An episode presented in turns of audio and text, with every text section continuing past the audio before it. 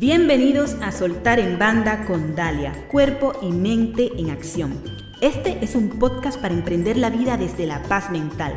Hablamos sobre transformación y excelencia, sobre hábitos y principios para alcanzar la grandeza personal y empresarial, viviendo desde dentro hacia afuera las cinco plenitudes, física, mental, emocional, intuitiva y espiritual.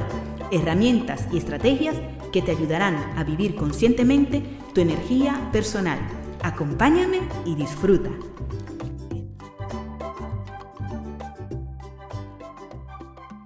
En un mundo de atención escasa, la imaginación es el capital más valioso. Albert Einstein dijo que la imaginación es más poderosa que el conocimiento, porque el conocimiento es limitado en tanto que la imaginación ocupa el mundo entero, estimula el progreso y provoca la evolución. Para ponernos en situación, nos iremos al siglo II antes de Cristo y nos iremos con Arquímedes. Arquímedes fue un gran matemático, físico, ingeniero y astrónomo que vivió en Siracusa en el siglo II antes de Cristo. Existen muy pocos datos veraces sobre su vida, pero sí que se conocen muchas historias y anécdotas. Lo que sí que se conoce con seguridad es que Arquímedes estudió en el centro cultural más importante de aquel tiempo, Alejandría en Egipto, y que dedicaba todo su tiempo a investigar. Dicen las malas lenguas que incluso evitaba bañarse con tal de estar siempre investigando. Entre sus anécdotas más famosas se encuentra la famosa Eureka, que en griego significa lo conseguí. El arquitecto ingeniero romano Vitruvio cuenta que en cierta ocasión el rey Herón II de Siracusa ofreció una gran cantidad de oro a un orfebre para que le hiciera una corona de oro totalmente pura. Cuando la corona estuvo terminada, el rey comenzó a sospechar que el orfebre no había empleado todo el oro en la corona y que por tanto había sustraído parte de él. Bueno, pues Herón II le planteó el problema a Arquímedes y éste se puso manos a la obra. Como no podía fundir la corona para calcular su masa y volumen, la cuestión se le ponía bastante complicada. Sin embargo, mientras tomaba un baño, notó que el agua de la bañera se desplazaba cuando él se introducía en ella. De esta forma comprendió que si introducía un volumen dentro del agua y medía la altura que alcanzaba ésta, podría determinar el volumen de la corona y por tanto su densidad. Pues bien, cuenta la historia que Arquímedes se puso tan contento al descubrir esto, que salió de la tina donde se estaba bañando y desnudo se fue corriendo por las calles de la ciudad gritando ¡Eureka! ¡Eureka! Cuando llegó al palacio, sumergió la misma cantidad de oro puro que el rey había entregado al orfebre y midió la altura del agua. Al introducir la corona, notó cómo la altura era menor de esta forma, la única explicación era que las densidades eran diferentes. ¿Y qué pasó? Que finalmente el orfebre confesó que había quitado oro y agregado plata. Arquímedes es conocido como una de las figuras más ilustres en ciencias y matemáticas de la antigüedad, no solo por la famosa expresión, sino por sus trabajos sobre la medición del círculo y la cuadratura de la parábola. ¿A qué viene esta historia? Pues que en momentos de digitalización e inteligencia emocional, el liderazgo cada vez tiene más que ver con la imaginación. Según el neuropsicólogo Rex Jung, la mayoría de las personas creativas se tropiezan con su herramienta para incrementar su capacidad de ser imaginativos, sea darse un baño, un paseo o tomarse un whisky. Vamos, que haciendo el Arquímedes podemos encontrar esa gran idea. Entonces hay algunas claves que podemos poner en práctica para llegar a ser más imaginativos. Una de ellas es aprender a relajarte. Crea tu propio santuario, tu refugio, tu espacio de tranquilidad. Ponte ropa cómoda y da paseos por la naturaleza. Haz terapia de naturaleza. Baños de bosque, el Shinrin Yoku. Si quieres conocer un poco más, ve a mi Instagram Soltar en Banda, ya que publiqué en agosto del 2020 un video audio píldora donde hablo sobre Shinrin Yoku, los baños de bosque. Otra clave es darte permiso para imaginar.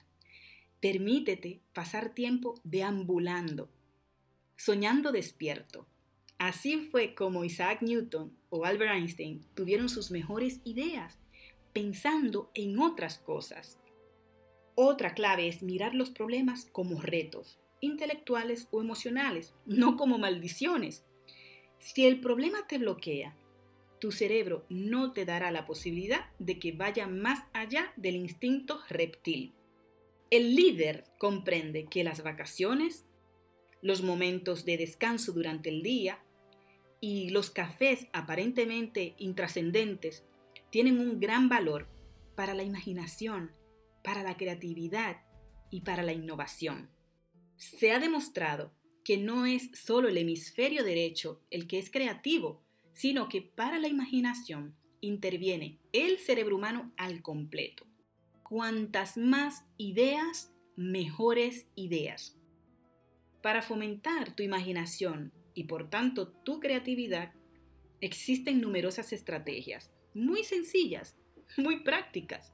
Cosas tan sencillas como tumbarte en la hierba y buscar figuras en las nubes. Esto que tanto hacen nuestros peques, despiertan su creatividad. Otra estrategia es dibujar, dibujar cualquier cosa, dibujar. Hacer algo de manualidad. Aprender un instrumento musical por pura diversión. Te puede servir también leer libros sobre el futuro. Emplear metáforas en tus presentaciones también fomenta tu imaginación y tu creatividad. En definitiva, para que surja la idea, debemos vagabundear. Desde la perspectiva del neuroliderazgo, nos proponen que nos demos cuenta de las señales silenciosas, así que debemos estar en calma, en soledad, que interioricemos, que miremos dentro de nosotros mismos y que tomemos un enfoque positivo y nos esforcemos menos. Una investigación de la Universidad de Múnich ha demostrado que una experiencia eureka, un momento ajá, comparte ciertas características. Y son que aparece de repente.